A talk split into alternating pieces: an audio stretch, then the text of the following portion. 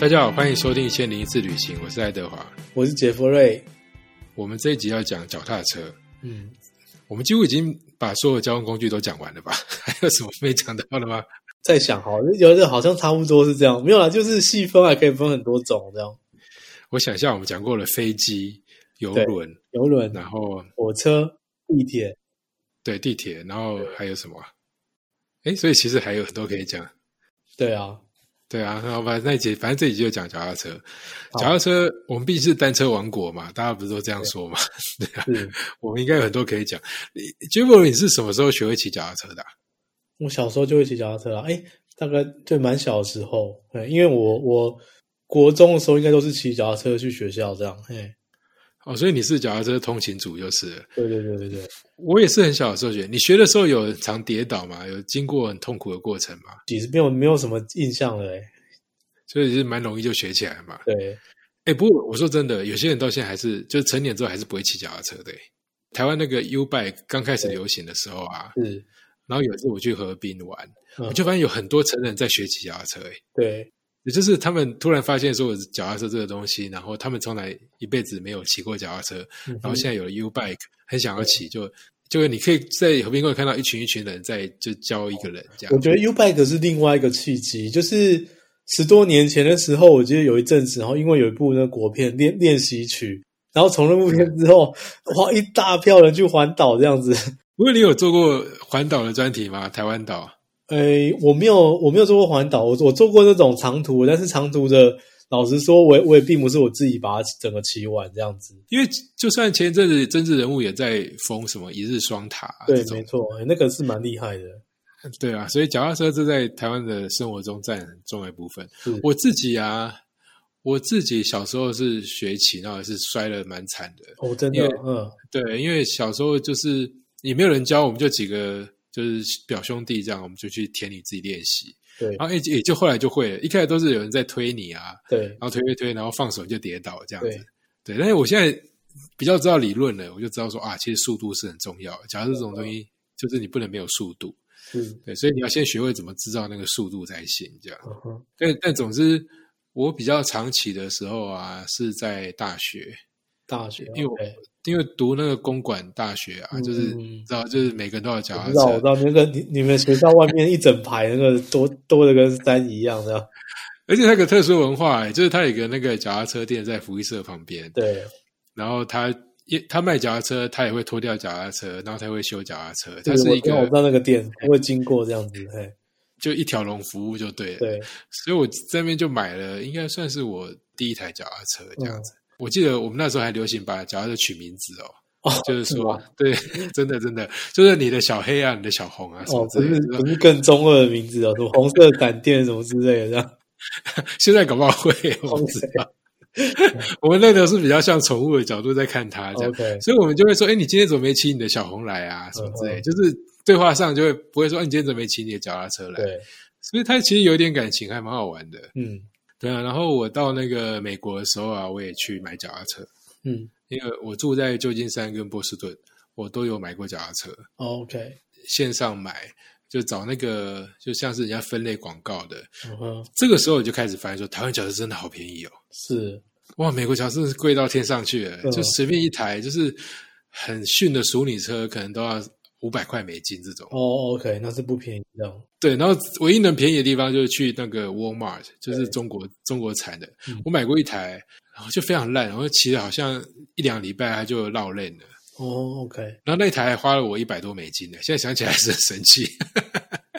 所以后来我就在美国自干买了一个，就许 Win 那个牌子，我不知道你知道、S C H W I N 这个牌子。呃听众朋友如果知道脚踏车就知道这牌子。嗯，然后我就带着他到处去这样子。是，对啊，所以我先讲我对脚踏车的印象，甚至到美国都还很亲切，是说我们在旧金山啊，所以所有的那个迎新活动啊，嗯就台湾同学迎新活动啊，我知道的都会有一个，就是骑脚踏车骑过金门大桥。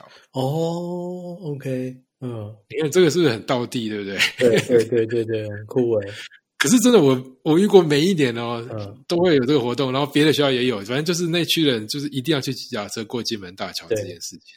所以我去金门大桥骑脚踏车，我已经过了不知道多少次了，因为有时候我也不跟去嘛。然后后来我变成我那个心情不好，因为你知道做研究的时就候就是离金门大桥，是不是？对对对，但是很远，因为从我们在东湾这边，就是就像像是个半岛，嗯然后右边是一个很大的很大的那个内海，然后才到东边就我们学校那边，所以我们要我们要就是把脚踏车骑过去很困难，因为以前那个大桥是不准骑脚踏车的，嗯，所以我们都要先把它放到公车上，还好坐公车是不用钱的，或放到地铁上。对，然后跨过那个海之后呢，然后再开始骑嗯。然后旧金山又是一个你知道照片都有，就是它是一个高高低低的地方，嗯，所以骑脚踏车其实很困难。对，没错，因为那个地方我有去过，一定知道，我这个这这是超多起伏的这样，所以这一条路比较好，其实是沿着海边这样骑，嗯就有个有一条路，然后骑骑骑骑绕了一大圈，然后才到那个金门大桥那边。嗯，然后金门大桥还有一个特色是，它是那个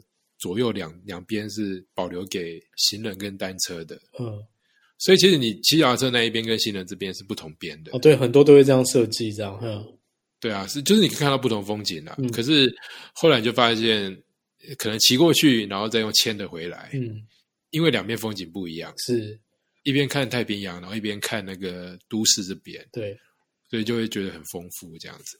所以我发现脚踏车也是一个很能认识当地文化的地方、欸。对啊，因为我也在速度比较慢啊，所以你就是哎，那个那个地方的风土气味或什么 都可以很直接的感受，这样对，但是他又不像走路这么慢，对不对？就是他还是有点省力的感觉，这样。对，然后我再讲，基本上有一个是不是很有趣，有点悲伤的地方，嗯，就是啊，你到那个桥上啊，对，金门大桥是全美国甚至全世界最多人自杀的地方。哦，OK，嗯，他跳下去因为太高了，一定就是救不回来。对，所以他在桥上每隔一段距离都会有一个电话，嗯，就说还有希望，对，然然后你快点求打电话给我一下这样子，好像这个也变它一个特色诶、嗯，应该很多地方骑脚踏车不太会看到这个，但是金门大桥特别有这个装置就对了，是。因为实在太多了。是，一想到脚踏车题目的时候，我就想到以前在美国住啊，就是跟着我的脚踏车，那时候又是一台小红，我为什么很常买到红色的？这这不是我选的，嗯。因为我是买二手的，所以，人家卖什么就买什么。然后那个状况我就买，我就记得这个红色的脚踏车这样子，嗯。我就一直叫它小红这样。然后他的下场就是我搬到东岸去生活的时候，因为那个带过去东岸太麻烦了，对，我就在西岸把它就是呃借给我的同学，结果没想到他才一个礼拜就被偷走了。嗯，哦对啊，真的哦，嗯，对啊，很难过的下场。嗯所以我们一直想说，将来回到西岸的时候，还可以再骑骑我的小红，它就不见了。哦，OK，对啊，所以我对我对脚踏车想到第一个故事或者是印象是这个啦。你你想到的是什么啊？我想到的是，没有，因为因为我从国中开始就骑了嘛，然后嗯，没有觉得什么特别，因为那时候会骑，那或者说那时候会骑脚踏车上学的，其实也不在少数。那我觉得哦，如果要说的话，我记得现在好像比较少看到，因为以前的话，呃，你骑脚踏车有时候会载同学或者干嘛嘛，然后那时候的脚踏车。不一定是在后面有椅子，然后大家我们都男生都喜欢叫那个叫风火轮，就是在后轮那边装两个那个 两个踩的地方踩的地方这样子，嘿，然后男生就喜欢这样子这样子骑，然后呼呼啸而过这样子，嘿，那那你有取取名字吗？我是没有取名字这样，然后这 就是一部脚踏车。对，那高中因为我是要进台北市上学，我就没有在骑脚踏车嘛。然后高中、大学，大学是骑摩托车。后来是出社会之后，出社会之后，因为我先去外县市，我后来回回台北才要开始骑脚踏车。因为从从我家这边就是很容易，就是说沿着那个基隆河的河滨单车道，然后然后我会从那个戏子一路骑一路骑到那个关渡那边去，这样子还这么远？还好诶、就是一个下午的时间这样啊。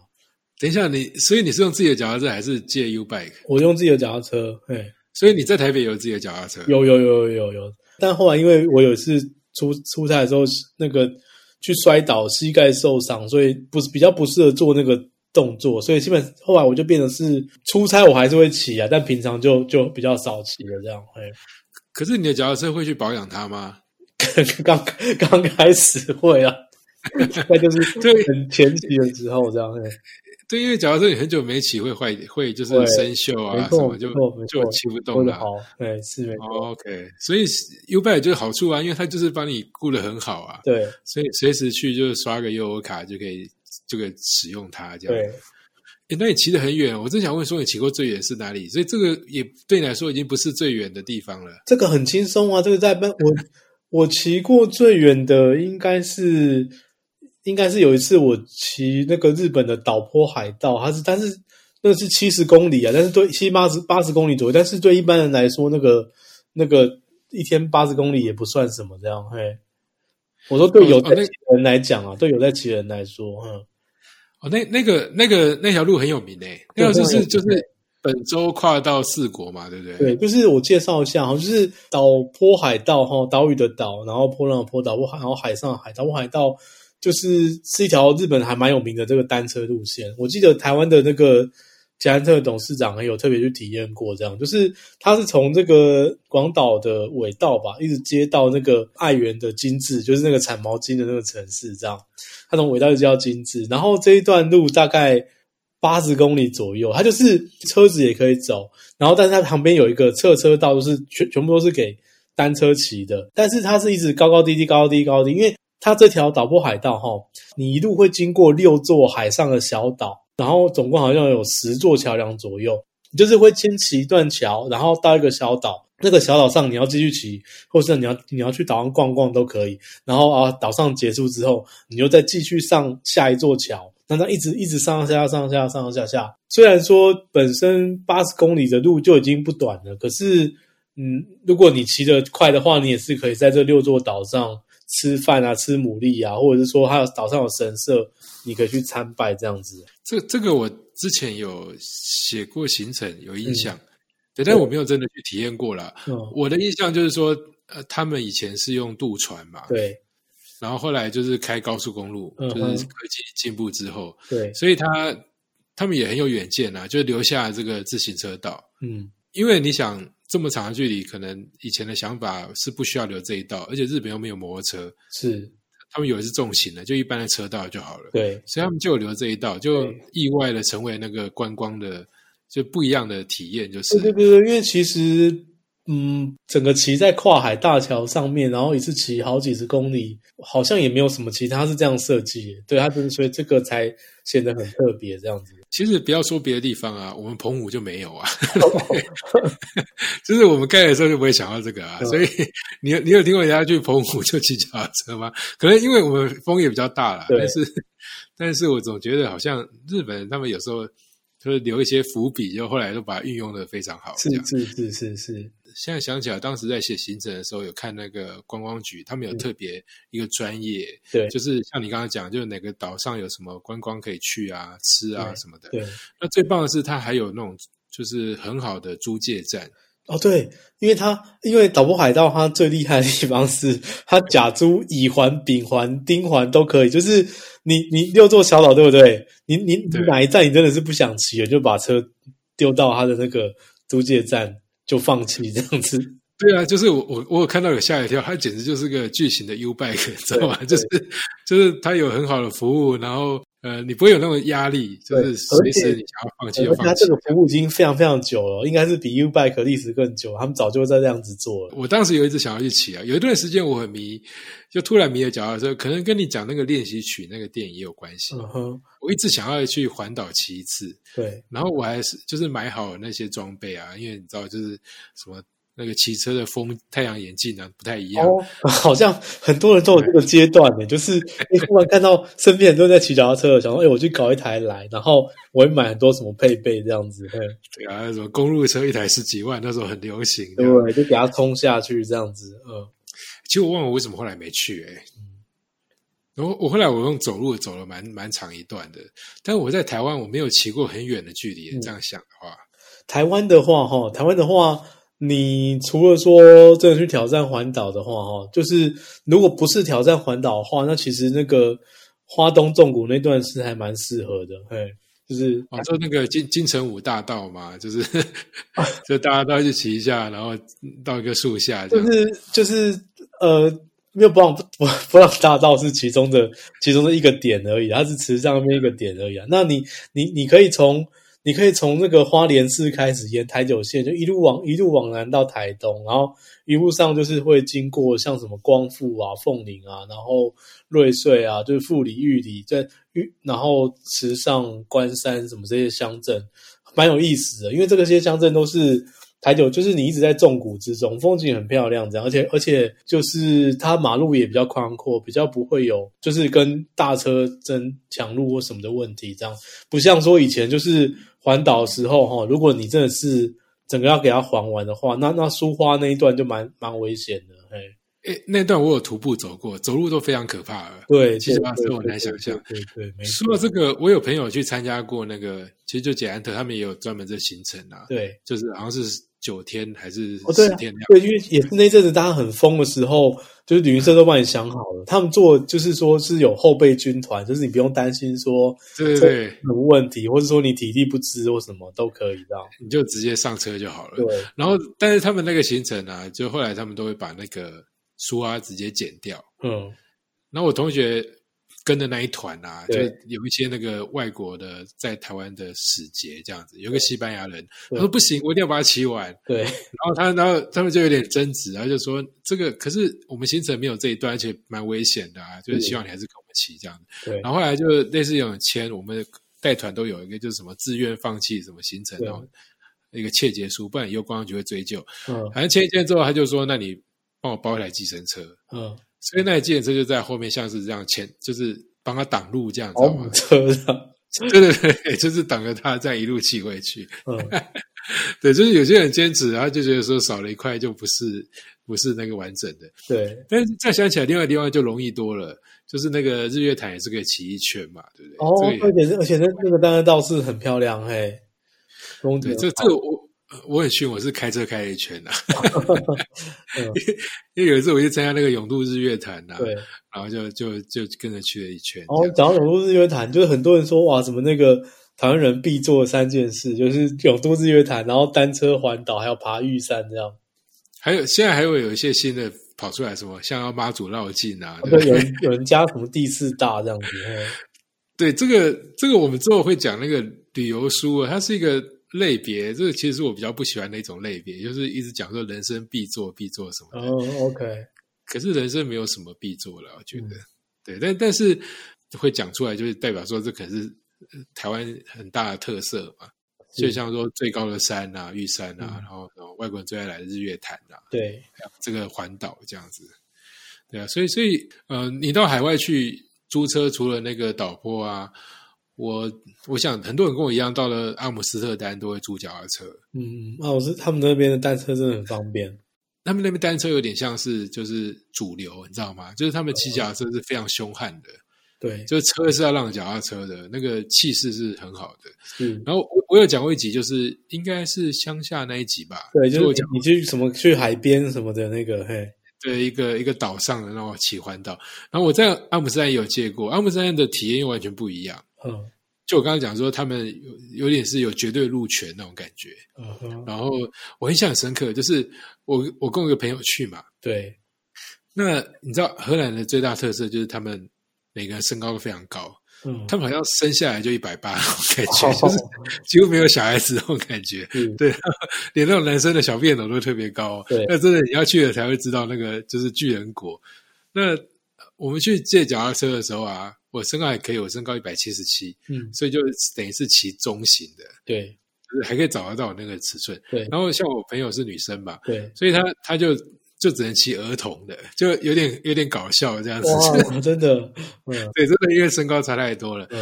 然后我印象深刻的是说，呃，他住脚的其实不贵，嗯，可是他会叫你说要买保险，哦，是是，对，他说因为我们这边很容易被偷这样子。对我，我当时有点意外，因为因为你在台湾其实会被偷，但现在好像不太会被偷了。嗯，因为可能骑的人少了。对，但是荷兰呃失窃率听说还蛮高的。嗯，所以当时我们也乖乖买啊，因为那个荷兰脚踏车也卖的比台湾贵很多。就是脚踏车东西基本上台湾真的是天堂，就你知道出了台湾就觉得那里都很贵。嗯，中国可能是例外，因为他们有一些就品质不是那么高的，可能可以弄得很便宜这样。反正那个荷兰我们就去骑嘛，然后它就有很多地方都有很神奇的脚踏车那个通道，甚至车都不能去的，然后人可能也不太适合走的，我是 人车对对对去都脚踏车没错可以过这样。变成脚踏车专用道那种感觉。所以我们当时就也问他说，我们想看风车嘛，嗯因为那个荷兰阿姆斯特丹市内看不到风车，对他说其实只要骑往西边一直骑，骑不太远就看到风车了。嗯，就就像你刚刚讲，就它的不太远跟我们的不太远的定义不太一样。哇，就是一下子又是十十几二十公里这样子。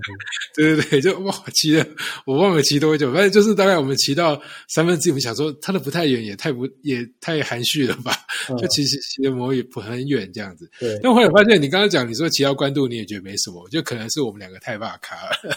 没有啊，这个这个还是因为没有，主要是因为基隆河那那个很平啊，它没有什么起伏啊，嘿，其实阿姆斯特丹也很平，嗯，可是可是就是还是蛮远的。总之我们就看到了风车，就很开心的就赶快骑回去对这样子。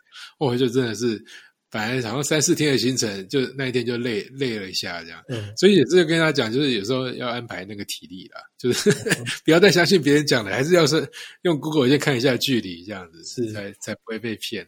是对啊，那那另外一件事情就是呃，后来有一次啊，我跟我朋友去那个北京，嗯，那你知道早期看那种中国比较落后，他们还没有车子啊、摩托车流行的时候，很多都骑脚踏车嘛，对，没错，嘿，所以就一直有那种就是要骑脚踏车在什么王府井大道啊、什么长安大道，就是那个名字听起来就很古色古香的地方，所以我们就想要去骑骑看。就我们就到了那个清华大学，嗯，那清华大学是个算是世界上蛮有名的大学，对。然，后它也跟跟那个台大有一点点像是，它也有那种就是卖脚踏车的地方哦，也是也是那个修脚踏车的。结果我们就说好，那我们来买一台好了，因为不贵嘛，我们就问他这二手多少钱。我记得他好像只说五五十块人民币，嗯，就想哇，五十块人民币这很便宜啊。然后反正就当做就骑完就丢了就算了，他没有 U bike 这种东西，那个时候了，所以我们就就把他那个买一台这样子。嗯哼，结果你知道很神奇哦，我跟我朋友两个人就骑到了车那个校门口就坏了。天哪，这是怎样？这是怎么个坏法？怎么个坏法？就整个整个绕链啊，而且它不是绕链而已哦，就是你绕链是不是啊，装回就可以嘛，对不对？嗯，它是那个轮轴直接脱落，那这也太扯了。对，然后我们想说，我又不可能走回去跟他换一台嘛，对不对？嗯所以我们就损失了五十块人民币，嗯 就到最后还是叫那个，就是他们叫出租车，还是打一部车这样，对啊。嗯，这次脚踏车也想想也蛮多在海外那个经验，蛮好玩的这样。是。对啊，那你有想到除了岛波海盗之外的特别的那个路线吗？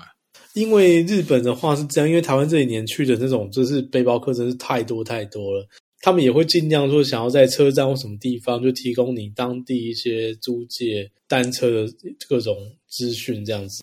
呃，前哎去前年前年我去前年尾我去和歌山的时候，那因为那个去那个白滨那个地方，那边也有捷安特开的店。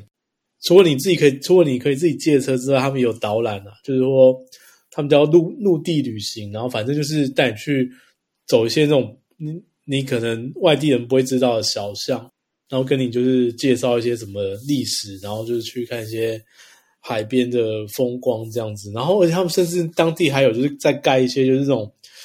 佛单车客的旅馆这样子，而且做的非常非常好，这样就是那种完全是为单车设计的，就是说你甚至可以是把单车挂在自己房间的墙上，还有房间的、哦对对对，然后它也有大厅是可以另外挂，但是你你也可以选择把它，如果你不要挂在公共区域的话，你也可以把单车挂在自己的房的客房里面这样子。那种应该就是有取名字的啦，就是这部车它叫做什么红色闪电，它不能，如果很如果很珍珍贵的话，这样子。嘿 对，它不是一般的脚踏车，它不能在外面。是，它会有很多就是一些什么相关的这个这个器材这样子，哎，你可以你可以进行什么修缮然后什么都可以，在那个旅馆里面都可以做。它的它你就是一眼就可以看出，它真的是完全是 for 单车的客人在在设计这样。那其实台湾有些民宿也会啊，它也会，虽然没有做到那么夸张，可是可是也很明显会有一些就是特别针对。单车访客的设计，这个也跟应该也是跟一些环岛有关系，因为有些嗯。乡村的民宿，他们他们也可能是因为这环岛风潮开了之后，突然接待很多，因为因为你看像像我介绍我讲那个像纵谷线，或者是如果你是选台十一线海岸线好了，很多地方原来真的是前不着村后不着店，然后你真是非要在那边过夜不可。然后他真的是因为哎有人环岛到这边来，然后他一定要在那边住，所以他就开始针对有一些对单车客的一些设计就开始出现了这样。然后我之前有想要徒步环岛嘛，我们大概环了三分之二。对，然后就是像你刚刚讲什么长滨这种地方，对对对，台东嘿，对，那就真的是旁边什么都没有啊。对，所以很多人就会选纵谷线，因为纵谷线比较多城市还有火车。那种滨海线的话，风光好，但是能能去的地方不多，因为是徒步又更远。对，但是脚踏车反而好一点，因为脚踏车可以走的距离比较长。所以它其实只要有几个点有有地方可以住，就可以住的不错。对，然后它就像你讲，它有那种充气的设备啊，还有放放脚踏车的地方啊，我觉得那个还蛮贴心的。但是我一直以我我本来以为你会讲那个北海道诶，北海道，因为对，因为北海道有一票人，他们去就一定要骑脚踏车在那个薰衣花草田里面。哦，OK，对，是是是是是。对，就是你知道世界上有几个在很早期就非常流行的行程，其中一个就是北海道的薰衣草田。对，然后这个是从法国有点移植过来，因为法国也是薰衣草田，就是有脚踏车可以骑。然后还有很多人在我刚开始自助旅行的时候，所以差不多二十多年前的时候，法国就很流行一个罗亚河谷地的脚踏车之旅。哦，对，嗯哼，因为它就是那一块就出了巴黎嘛，有点乡村景色，可是它就会突然出现一座。疯狂华丽的城堡这样子，对，那个就是要骑脚踏车才有办法欣赏，因为你开车又就是开车你没办法开到草皮上嘛。那脚踏车法国人比较不管，他们车都都已经有点在乱开了，脚踏车更是自由这样，所以你可以骑到那个草坪上，然后就可以看到那个就是城堡的每个面相，因为你光走走一圈就很累啊。嗯嗯嗯，脚踏车晃一圈，哎，还蛮惬意的这样。对，真的。嗯，不过你刚刚讲到那个北海道的薰衣草，我怎么一直觉得说那个好像是有点是台湾人在把它炒作起来的？你说北海道人？对啊，北海道人都开车，他们怎么可能会骑脚踏车？就是就是，而且我觉得以前就是他们其实种薰衣草那么久，其实他们以前好像日本人也没有说特别因为这样去北海道这样，因为他们在北海道可以做的事情很多，但是。不知道是不是对，就是但是在台湾好像很很早就已经靠那个富良野美英那一带那个，然后就变成一个夏季你必去的行程，还是怎么样？这样就大赚一波这样。这个这个有可能哦，因为我这样想起来，我认识的日本老师，嗯，他们对薰衣草没有什么憧憬诶。是诶，是是，对，因为我小时候我们也不太有薰衣草，而且我我其实说实话，第一次闻到薰衣草的时候，我觉得那味道有点恶心诶。哦，OK，我可以。我慢慢才慢慢习惯，它颜色很漂亮。是对，那那像我们去法国的时候，我去那个薰衣草田，我也我也好像也很少看到法国人特别兴奋诶。嗯，你再想想，好像是这样，没错。这样这样有。不过不过，我第一次看到超大片薰衣草田的时候，还是觉得蛮浪漫的。哎，对它它有一点怎么讲？就是它那个它那个薰衣草田，它那个。那个花，它那个边缘有点粉粉的感觉，就是它，它就很像上了一个糊掉那个滤镜的感觉，那个那个很难形容。是，就照片拍起来跟现场看有一点点不太一样。对，所以这个也是就脚踏车比较适合体验的，是 说实话，因为因为它那个风景的那个面积实在太大了，那个范围其实很广哎，其实范围其实很广，这样子。对啊，你如果你用走路，就只能拍到一个小角。不过我只是因为有点浪，因为。因为我的确是被日本人问过，说：“哎，你们台湾人为什么这么喜欢来看薰衣草？”他们并不觉得那个真的那么特别，这样。台湾旅行业其实还蛮厉害的，而且而且而且我这样还碰到一个趣事，就是说，因为你知道北海道其实有很多的很多的地方，他们其实有超大片的向日葵田这样子。然后我每次去，他们一些就是就是他们光局人就会问说：“哎，有没有办法把向日葵 操做到跟薰衣草一样？” 就是我们的农民有在反映，为什么薰衣草那么多人来，然后向日葵都没人来这样？对，因为因为其实其实向日葵他们反正日本人会是会去看的，就是会去会，但也没有到很没不是不会到蜂巢那种程度，但是是去看的是有，他们说：“哎，你们满坑满谷的台湾人去富良野美瑛去看薰衣草，但事实上我们北海道随便列也有什么六大向日葵田，你们怎么不推啊？这样对。”这个倒是疫情后可以考虑，因为我我个人比较喜欢向日葵田哦。而且向日葵它呃薰衣草是美啊，向日葵也让我有有点震撼的感觉，因为它可以长得很大。但不过这个我讲得出区别啊，因为那跟气候有关。因为台湾你毕竟看到像薰衣草田比较不容易嘛，向日葵田的话，这个你你家附近就有了，或者你去那个彰化，对不对？或者你去很多对，其实他们那台湾一些就是那种冬季那些什么花海节的时候啊，云林、云林啊、嘉义什么，其实都看得到这样子。嘿，可是我我。我记得就是纬度高的地方，它的花可以长得更大，哎，是真的大的很夸张的大，哎。哦，哎，好像嗯，台湾的我记得没有看那么大，可是品种啦，我在台湾农农民很厉害，应该什么都做得出来。然后大的台湾的台湾的那种就是云林那边向日葵田，你也是可以比人还高啊，就走进去这样子啊。那个可能就是因为观光用的，或者你买来插花不需要那么大了。那像那个欧洲啊，或是像那个北海道，他们很多是可能拿来做那个就是油啊什么的，它就是品种用的不太一样。嗯嗯，对啊。可是你看脚踏车就很适合这种农农庄之旅啊。对，没错。嗯，对啊。那你还有想到什么别的脚踏车吗？你在城市里会骑吗？城市里面是。你知道像你到台北市，你会骑脚踏车吗？脚踏车通勤那是那是那已经是儿儿时记忆，儿时记忆。就是现在脚踏现在骑脚踏车对我来说都是出都都是一种休闲，是休闲，就不会没有把它拿来当就是通勤的道具这样子。哎，我在台北前一阵子还蛮喜欢骑 U bike，因为有时候你知道捷运上上下下很麻烦呐。对，所以所以脑袋里都会记得一些 U bike 站这样子。对。然后在桃园也有，所以也会也会骑。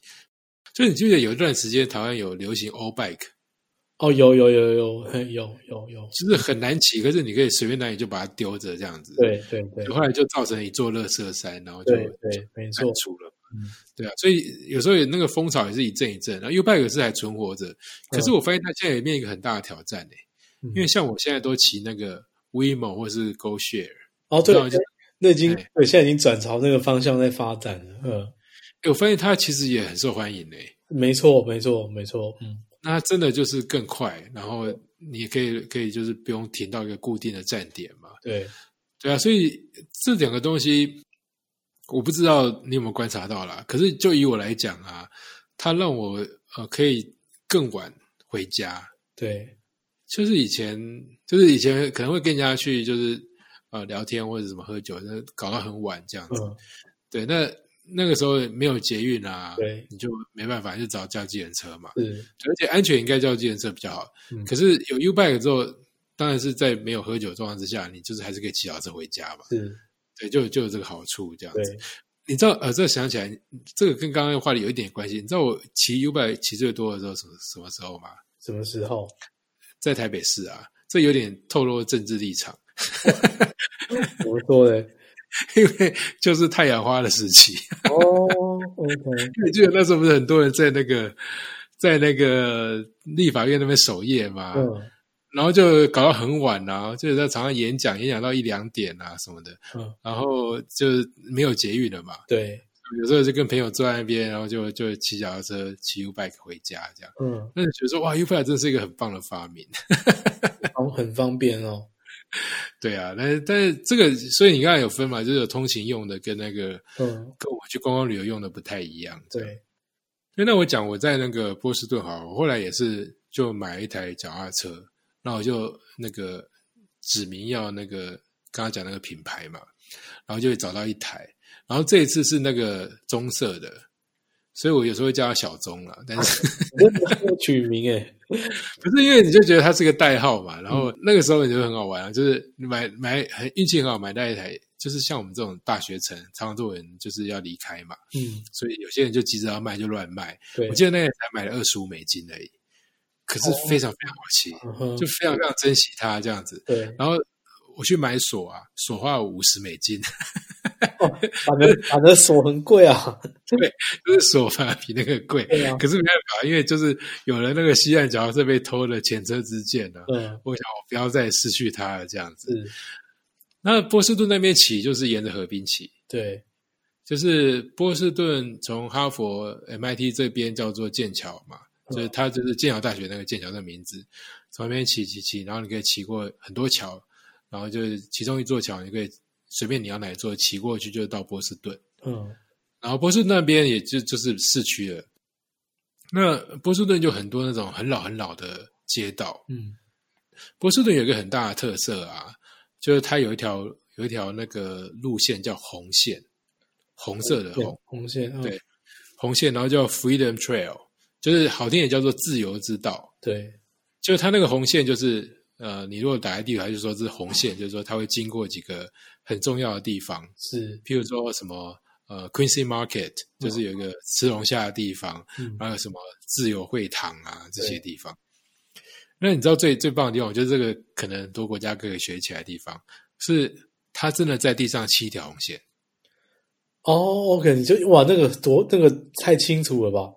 对，而且它会漆进建筑物里面哦。嗯哼，就是说，你如果今天走走到 Quincy Market，对不对？我刚刚讲的是一个市场，它那个红线是漆到前面的那个阶梯，对不对？对，它就变成那个瓷砖那一块就变成红色的，哇，这个简这个简直做的太到位了，这样。很疯狂，对不对？所以你就真的可以沿着红线，就莫名其妙走进一家商店，然后走进那个市场，就还是在那个红线上哦。对，这是这是我现在想起来，就是史上最就是最白痴，但是最有效的导览方法，嗯就是说你一定不会搞错，你就沿着红线走。嗯所以如果有亲友来那个波士顿，你就跟他说，你就沿着红线走一圈就好了。一开始他们以为说就是那个就是一种话术啦，就是说沿着地图啊什么，但是它是真的就在地上七条红线。嗯对啊，这个这个很好玩。那你骑脚踏车的话，就没办法，因为有些建筑物也没办法进去嘛。但至少你可以绕过那个建筑物，然后继续沿着那个红线骑。所以它就是一个很很很方便的自行车道，跟那个岛坡海盗这种又不太一样。它这是等于是在那个都市的，对，都都会型的这样子。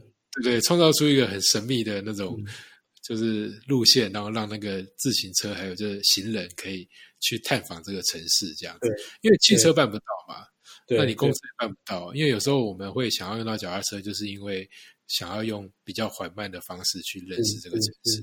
你你这个倒又又让又让我想，就是像台湾的话，花东那边有很多是介于一半一半的，就是我们我们已经有讲到，就是像这个台九线、台十线，它是长城的，长城你可以贯穿很多地方，但事实上他们各个乡镇，它自己有一个环环镇，很多自己有一个环镇自行车道这样。我记得最早这样做好像是好像是关山吧，它应该是十二公里左右，就是它有个绕一圈，然后你可以刚好经过它的这个城，就是呃城镇周边的一些，对对对，他觉得他可以推荐的景点。那像台东市就就更又更市区了，台东市的话有一条叫山海铁马道，应该是二十公里左右，用那个单车道就是贯穿。台东市的很多什么琵琶湖啊，有的没，就是一些你你呃呃，这个我有印象，活水湖啦，对，就是好好好几个你你适合去的地方，这样子。是没有到时候七红线让你直接进到什么地方，但是基本上你照他的那个路线来骑，就是不太会搞错这样子。对啊。不过讲的台东的确蛮适合骑脚踏车的，嗯，就是我上次去的时候，那后来我是选择走路就是了。对。然后它那个活水湖就是人造湖嘛，对，很多人到那边就是衣服换一换就跳下去哦对，这倒是，哎，其实啊，那这个、嗯。这个还蛮浪漫的。对，其实其实台湾现在是基本上没有哪个县市不能骑单车，其实其实都可以。因为像像你们桃园那边的话，呃，你那个西滨六十一线那边其实也很多，也有规划很多单车道。但是我觉得各地的差别是说，你要你需不需你自备，你需不需要自备单车这样子而已。哎，就是你你要准备到什么程度这样。哎呦，你刚刚讲桃园，桃园我们这个南坎以前都是那个工厂嘛，嗯哼，然后现在他也把河道都整理好了，所以现在也也是可以一路这样骑。对，然后他现在是有那个就是配合 U bike 了，所以就稍微方便一点。哦，对，那如果是海边的话，那个就是新屋那边也有那个滨海的单车道这样。我觉得台湾现在还可能还欠一个，就是说像美国的公车啊，它都可以把脚踏车放到车上了，台湾公车都还没有这个设备。台湾的话就是呃地捷运可以啦，嗯，然后火火车这样子，对。不过我在想，台湾可能也不太适合，因为美国那个公车它都是在车头有个那个车架，所以你要车要停下来，然后你把它车架放平，再把脚踏车放上去，然后再用那个扣子把它扣住。嗯，这个这个动作要花一点时间，是，那你台湾这样分秒必争是吧？三零七自来八台这种，你在那个车道上做这件事情，可能会就阻碍整个交通，这样不太合适。对对对，对啊，所以每个地方还是有它适合的发展方向。嗯，但是看样子脚踏车会是一个旅游很重要的一环。过一阵可能北海道就出现那个向日葵田脚踏车。对啊，因为其实他们去年其实正在规划，但是对，反正现在很多东西都打乱了，这样。以疫情来讲的话，这个还蛮适合维持社交距离的啊。哦，就刚刚刚好，而且你还你就是去户户外健身这样子，对啊，你又不用跟车里跟人家挤在一起啊。然后像这种花田这种，你好像也不太需要戴口罩啊，嗯因为就是整个开放的空间嘛。对啊，所以这个搞不好会是抢先复苏的一环。好，那最后我还是有谚语啊，倒是找不到那个什么作者是谁了。那好像是一个美国的作家，哦，他就说啊，那那他这种激进主义者这样子，嗯他就说啊，因为你知道美国是个开车的国家嘛，嗯嗯所以他就觉得开车实在很糟糕。他就说，四轮的嗯只能够移动你的身体，嗯哼，这种两轮的啊，对，可以转动你的灵魂。哇，这个其实这个上升到了这种这种层次啊，对，是不是非常看不起那些开车，然后在听音乐，然后可能还会失神玩手机的，对不对？对你用单车，你有本事玩手机吗？不可能啊！所以说，你看单车除了让你移动之外，它让你整个身心灵升华，就是 OK 真的专注在这件事情上，然后嗯再跟四周互动这样子。我那个看到就蛮喜欢的，但但是我觉得他们有点太激进了。不过 是很容，这个是那个很有很有张力的一句话，这样。好吧，那就这样了，我们下次再聊。OK，好，我们下次再聊拜拜，谢谢大家，拜拜。